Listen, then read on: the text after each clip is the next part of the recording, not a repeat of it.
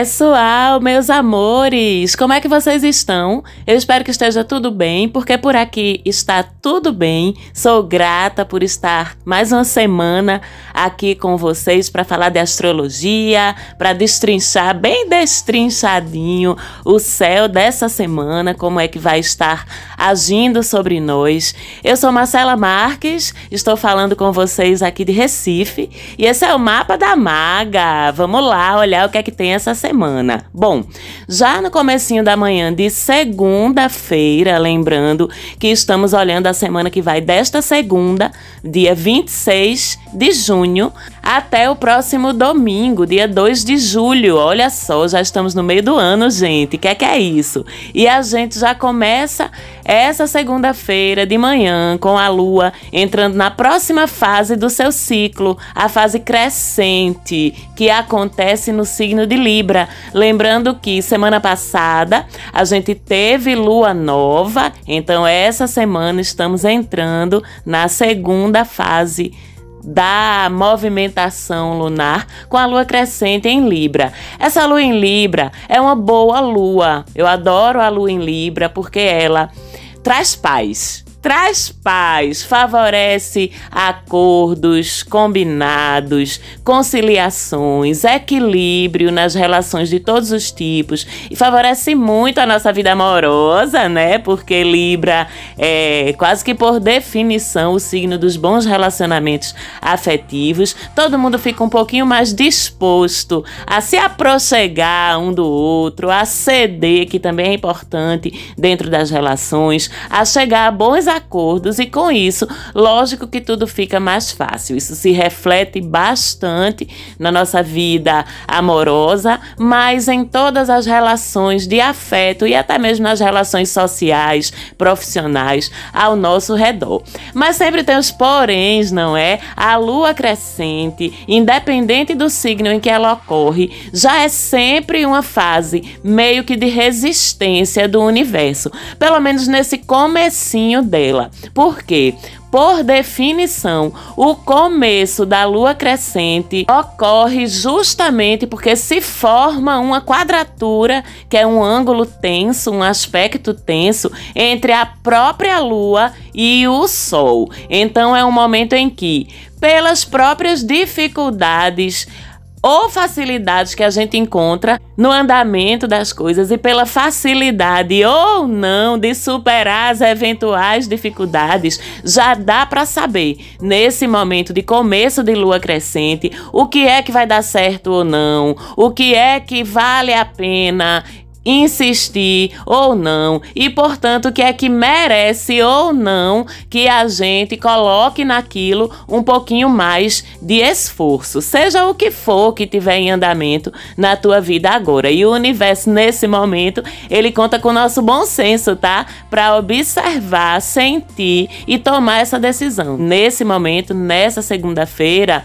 o que é que tá encontrando resistência? O que é que eu tô tentando fazer andar, tentando tentando fazer se desdobrar e eu não tô conseguindo. E qual é o caminho que eu tô vendo que se eu fizer uma forcinha maior por esse lado, esse caminho aqui vai se abrir, isso aqui vai dar certo, isso aqui eu vou conseguir fazer. Esse momento de resistência determinado pelo começo da lua crescente, ele é fundamental. A gente parar, fazer essa parada estratégica para fazermos essa observação e aí tomarmos as decisões de no que é que vale a pena a gente continuar investindo energia, beleza? Então olha aí ao redor na tua vida e separa aí esse joio desse trigo para poder tu continuar investindo energia de forma positiva naquilo que vai dar certo. E já também nessa segunda-feira a gente tem uma quadratura também e exata nessa segunda-feira entre Marte e Urano. Os dois mexem com os nossos humores, né? Marte o guerreiro, Marte o combativo e Urano o arquétipo do imprevisível, do inesperado, do disruptivo. Então, quando essas duas energias se desentendem, eles mexem com os humores da gente, engatilham a nossa impulsividade, a nossa falta de ponderação na tomada de decisão. E aí a gente pode fazer as coisas movidos por raiva, movidos por impulsividade, por imprudência, até mesmo por aquele instinto de desafio, sabe? De ser do contra, só porque sim. Às vezes é bom esse instinto de desafio, às vezes é bom e importante que a gente seja do contra, mas com um fundamento, com um objetivo claro por trás disso. Mas quando esse impulso ele é causado pelos motivos errados, como pode ser o caso aqui com essa quadratura, a maior probabilidade é de dar ruim pra gente, tá? É mais fácil você se lascar do que conseguir alguma coisa concreta através dessa combatividade, através desse espírito rebelde, vamos dizer assim, do nosso querido regente de Aquário, Urano misturado com Marte. Então, especialmente nessa segunda-feira, você que está ouvindo o programa, no domingo, na segunda de manhã, já fica atento a isso, mas também ao longo de toda a semana, que embora ao longo da semana, como os astros naturalmente eles vão se afastando, a quadratura ela vai se desfazendo, mas continua presente. Então é muito, mas muito importante, principalmente segunda-feira, mas no resto da semana também, a gente estar no comando da gente mesmo, dos nossos impulsos, em vez de nos deixarmos ser comandados por eles. Porque se não for assim, se a gente der vazão à nossa raiva, à nossa agressividade, à nossa rebeldia, vai ser de forma desordenada, muito provavelmente. E os riscos potenciais são imprevisíveis. Eu tava pensando aqui enquanto eu tava falando sobre isso. Tem uma música que eu amo de uma banda britânica chamada The Libertines, que diz assim: Cornered, the boy kicked out at the world, the world kicked back a lot fucking harder. No sotaque britânico, a coisa mais linda. Mas a tradução é a seguinte: encurralado, o menino chutou o mundo e o mundo chutou ele de volta com muito mais força. Pronto. É é bem isso, essa quadratura de Marte e Urano. Se você não quiser que o mundo chute você de volta no bumbum, mas chute de com força, meu amor, então não chute o mundo essa semana, não. Te preserva, benção. Por favor, não provoque ninguém. Não se deixe ser provocada, ser provocado. Pratique essa semana o Zen Budismo. O Zen Budismo até as últimas consequências. Até agora, a gente tá falando aqui dos efeitos dessa quadratura em nível individual, em nível pessoal, sendo que ela é muito forte, então, obviamente, vai causar algum efeito em nível social também. Então, infelizmente, pode ser uma semana com alguma violência mais chocante que ganha as manchetes aí. Vamos torcer que não, mas infelizmente a gente está falando ainda de Marte fazendo essa quadratura com Urano no signo de Leão, tá?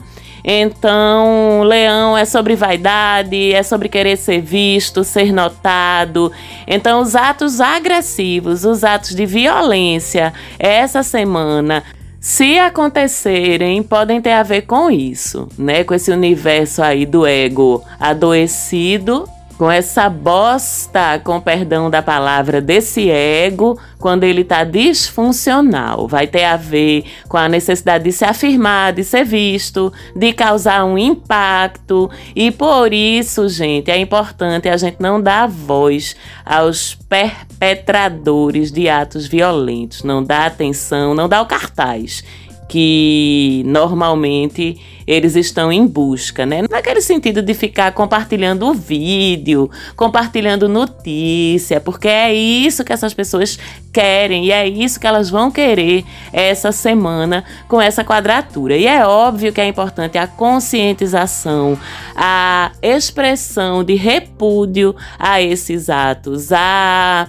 disseminação de informação, até por proteção, é óbvio. Mas o que eu estou dizendo é que com Marte, que é o instinto de combate, de violência, em seu lado sombrio, ocupando o leão e se estranhando com Urano, as motivações para a violência vão ter a ver justamente com a vaidade, com querer aparecer, com causar comoção. Inclusive, recentemente, a gente tem observado que a imprensa tem mudado a forma de divulgar esses atos, justamente para não dar o cartaz que os seus perpetradores muitas vezes buscam, né? Ou seja, tem a ver com o ego. Se não houver a repercussão do jeito que esses potenciais perpetradores buscam, ou seja, se não houver essa satisfação do ego deles, a probabilidade é que esses atos sejam inibidos. Então, essa semana tensa aí nesse aspecto, principalmente na segunda-feira, já vamos fazer aquele suporte energético, afetivo, orações, envio de energia positiva, que é o que a gente pode fazer, o que a maioria de nós pode fazer aqui de onde estamos e ser precavidos, obviamente, essa semana. Não é ficar apavorado, tá, gente? Mas é ser precavido. Mas vamos falar de coisas mais fofinhas agora, porque também na segunda-feira, dia 26, nosso pequenino Mercúrio, mensageiro dos deuses, entra em Câncer, trânsito novo de Mercúrio em Câncer. Hein, hein, que coisa mais linda, Mercúrio em Câncer. Eu não aguento não, minha gente. Eu já tô lascada com essa temporada canceriana, né?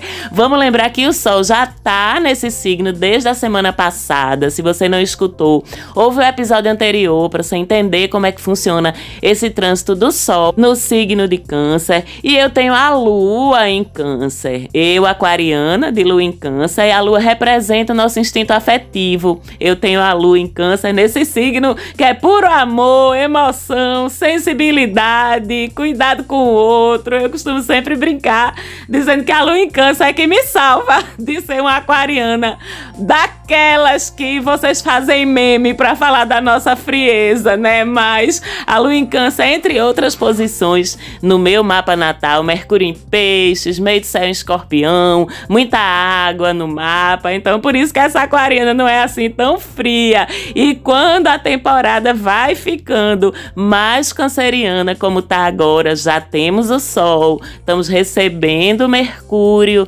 também. A nossa expressão, a nossa decodificação da realidade, que são as atribuições de Mercúrio, começam a passar por esse filtro canceriano que é tão sensível. Aí lascou, minha gente. Para quem é sensível, fica mais sensível ainda. Semana passada, dia 21, que foi o dia que o Sol entrou em Câncer, eu amanheci com ainda vou falar de outra música. Amanheci o dia com uma música que eu amo na cabeça. Essa música chama Amor Cósmico e é interpretada por uma maravilhosa cantora chamada Socorro Lira. Por favor, procure essa música, vá, vá ouvir, termine de ouvir o episódio do Mapa da Maga dessa semana. E depois procure Amor Cósmico, de Socorro Lira, que não tem tamanho para a lindeza dessa música não, minha gente. Mas minha gente, eu chorei tanto, mas tanto, ouvindo essa música no dia que o sol entrou em câncer. E tem mais. Teve uma hora que eu tava ouvindo no carro, porque eu vi dez vezes, tá? Muito emotiva. A maga acordou no dia 21 passado. E teve uma hora que eu tava ouvindo no carro e parei num posto na loja de conveniência para sacar dinheiro. Cheguei lá na loja de conveniência, a moça balconista da loja, que eu já conheço, que eu sempre paro lá, faço lanche, tomo um café, enfim. Ela tinha acabado de dar banho na cadelinha que o pessoal do posto adotou. Sim, minha gente, essa cadelinha adotada pelo pessoal do posto. Eu vou qualquer dia tirar uma foto e postar para vocês verem. Ela tinha acabado de tomar banho. A moça que trabalha na loja de conveniência do posto tinha acabado de dar banho na cadelinha e estava passando hidratante, minha gente, nela. Vocês não estão entendendo não. Quando eu vi a cena, eu chorei tanto, mas eu chorei tanto. Eu abracei a moça, eu abracei a cadelinha, eu queria abraçar todo mundo, as pessoas, as árvores, enfim, né? Ver o cenário. E aí ainda me vem esse Mercúrio ridículo para terminar de acabar com a reputação de fria, calculista da aquariana, porque é isso. Com Mercúrio em Câncer, o intelecto, ele é todo filtrado pela sensibilidade. O nosso olhar, a nossa absorção da informação é toda filtrada pela sensibilidade. Não tem objetividade, não tem terceira pessoa, tudo vira primeira pessoa. E tudo que a gente percebe no mundo toca mais profundamente as nossas emoções. Além disso, como Mercúrio é registro, também com essa passagem dele pelo signo de Câncer, que é passado, a gente vai estar com a nossa memória aguçada. Vamos estar lembrando nossos passados, dores antigas, elas podem voltar, mas alegrias antigas também. E o bom disso é que a gente vai reviver essas alegrias na memória. A gente vai estar nostálgico, a gente vai estar atrás dos registros importantes pra gente. Aí tome a ler carta antiga, ver foto, ouvir música do passado. Aí lá vem de novo a minha mente me lembrar de outra música. Veja como eu fico poética com essa temporada canceriana aí. Essa é antiga, de uma banda chamada Pretenders. E essa música diz assim: I found a picture of you, those were the happiest days of my life. Isso é muito canceriano também. E com Mercúrio em Câncer, é isso que vai acontecer, que diz que fala essa música. Você vai achar aquela foto daquela pessoa, daquele dia, e vai pensar: nossa, esses dias eram muito felizes, eram os dias mais felizes da minha vida. Mas faça alguma coisa com isso. Entre em contato com aquelas pessoas que marcaram sua infância, com aquelas pessoas de quem você se afastou, não sabe nem direito por quê. Volte a escrever, escrever mesmo com a sua mão, com a caneta, tá? Do jeito antigo, a moda antiga. Não é digitar, não, é escrever. No seu diário, na sua agenda, no seu caderno. Isso, inclusive, é melhor do que ceder à tentação, que também é muito canceriana de se apegar com as coisas ruins do passado, com as mágoas, com as coisas que você não superou, com as mesquinharias, sabe? Com e entrar nessa vibe de trazer o passado para se machucar ou machucar outras pessoas através das suas falas e até dos seus silêncios, porque o silêncio também é comunicação, né? Que tudo isso também é território canceriano. Então vamos aproveitar, como sempre eu digo, o melhor desse trânsito, né? E fugir ou tentar fugir desse lado mais negativo que ele pode provocar.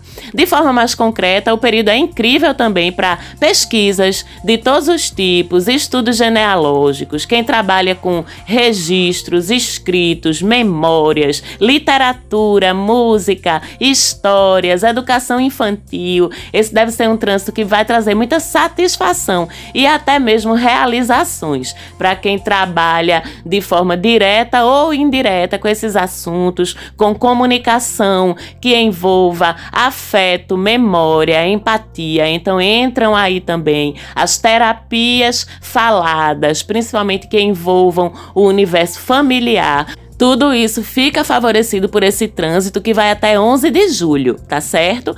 E aí, no dia 30 de junho, próxima sexta-feira, mais um planeta fica retrógrado. Dessa vez é Netuno, que começa a retrogradar ali nos 27 graus de peixes, no finzinho desse signo. E esse é mais um planeta que tem uma retrogradação que funciona ou que derrama seus efeitos de uma forma mais coletiva, que tem um impacto impacto que pode ser sentido mais no nível da consciência global. A influência é profunda, mas é sutil. Será um período então de revisões mais profundas mesmo no nível da nossa espiritualidade enquanto coletivo, tá? Do nosso inconsciente, das vidas passadas, até que tudo isso é assunto de Netuno. Mas se a gente faz parte desse coletivo, a gente de alguma forma é influenciado, influenciada individualmente individualmente também. Então preste atenção a partir do próximo dia 30 nos seus sonhos. Preste atenção nas questões do seu passado que de alguma forma ressurgirem, porque seu inconsciente, que é território de Netuno, seu eu superior, aquele que é mais sábio do que você, que também é um território de Netuno, vão estar aproveitando essa retrogradação para te ajudar a curar, a processar em definitivo essas questões. Mas ao mesmo tempo, tempo a gente fica mais sensível a escapismos, tá? Para nos refugiarmos ou nos protegermos dessas verdades que vão surgir, dessas fragilidades que podem nos incomodar. E esses escapismos no universo de Netuno, eles têm a ver com coisas que são bem complicadas, né? Que são por exemplo, o abuso de substâncias que mexem na nossa consciência como uma forma de fuga com o fanatismo espiritual, religioso, principalmente, que são também uma forma de fuga, com a vitimização, eu não assumo as responsabilidades pelos meus problemas, tudo é culpa de terceiros, sabe? Que isso também é uma forma de escapismo. Então a gente vai ter que ser corajoso, corajosa, para olhar as nossas verdades de frente, sem subterfúgio, para que a gente não se prejudique com os impactos dessa retrogradação e para que a gente a use de fato para o que é a proposta dela: curas emocionais, psicológicas, afetivas e espirituais. Essa retrogradação ela vai até o fim do ano, mais precisamente até o início de dezembro. Então, os efeitos eles, como eu falei, eles são profundos, mas eles são sutis. Você vai estar lidando com isso como mais uma coisa que vai estar acontecendo na tua vida ou dentro de ti pelos próximos meses até dezembro. E os aspectos? Tem aspecto essa semana.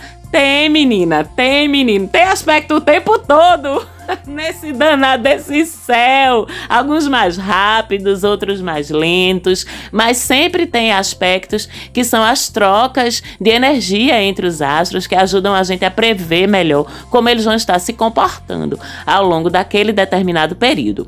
A gente tem Vênus e Marte que passam a semana se aproximando um do outro, formando uma conjunção. Esse é um aspecto que sobe a temperatura aí na vida afetiva da gente, favorece encontros, sedução, tem uma química muito grande entre as energias desses dois astros. Eu sempre digo aqui, né, que Vênus e Marte é aquele casal apaixonado do zodíaco, mas como em tudo em que há um nível alto de paixão envolvida, também tem os riscos disso. Tudo intenso demais. Lembrando que o encontro, a conjunção, acontece em Leão, que é a própria intensidade. Então, esse fogo todo, ele pode queimar, tá? E aí a gente volta aqui a falar do ego. Seduzir é bom, ser seduzido é bom, mas a partir do momento que entra um jogo entre o forte e o fraco, tudo entre aspas, entre alguém que precisa da validação do outro para se sentir bem, que isso é muito assunto de leão, e alguém que precisa agradar o outro para se sentir querido. Veja como essa combinação ela pode ser tóxica e consequentemente dar ruim. Então, curta essa paixão aí ou essas paixões com responsabilidade emocional, tá certo? Até porque a essa conjunção se junta justamente a quadratura de Urano e a gente já sabe que ele entra com o fator descontrole. Mas a gente também tem na semana aspectos bem mais positivos e diretos, né, sem tanta ambiguidade. Por exemplo, um sextil bem bonito do Sol e de Mercúrio com Júpiter, um sextil que abre essa semana oportunidades para planejamento de viagens, tá, gente? Ou mesmo para fazer as próprias viagens. E a gente já tá praticamente no período das férias de meio de ano, então pegue essa semana e principalmente os dias 30 de junho e 1 de julho para tirar sua viagem do papel, fazer alguma coisa para ela acontecer. E se essa semana você já estiver viajando ou já tiver uma viagem programada, parabéns, você está alinhado, alinhada com os fluxos do universo e intuitivamente você escolheu um momento incrível, bacana demais para viajar. Esse aspecto também é massa para questões relacionadas com estudos, apresentação de trabalhos, com fazer prova, prestar concurso, aprender idioma, também quem atua com educação, com publicidade, com eventos, com marketing, com comunicação, com turismo. Essa deve ser uma semana bem produtiva e bem animada de trabalho para vocês. E o fim de semana que vem, aí os dias 1 e 2 de julho, é de lua crescente em Sagitário, uma lua que eu amo porque ela é divertida divertida, expansiva, alegre, destemida. Então curta muito seu próximo fim de semana de lua crescente em Sagitário, mas cuidado com os exageros que o território sagitariano é também o território dos exageros. E com isso a gente termina de olhar para esse céu bem rico, né, dessa semana. Sempre é muito bom estar com vocês aqui. Quero lembrar que tem nosso Insta lá se você quiser acompanhar mais de perto o trabalho da maga. Sempre estou postando coisas lá sobre astrologia e outras coisas também. Chega lá, me segue, dá um oi no direct, que eu adoro conversar com vocês. Um beijo para minha produtora Falante Áudio, sempre aí na área com o melhor e mais competente dos trabalhos em produção de áudio. Um beijo, Quirilos. E para todos e todas vocês, é lógico que a gente vai estar aqui semana que vem de novo novo, trazendo mais informações sobre o céu da semana que vem. E eu quero todo mundo aqui, tá bom? Um beijo e até lá!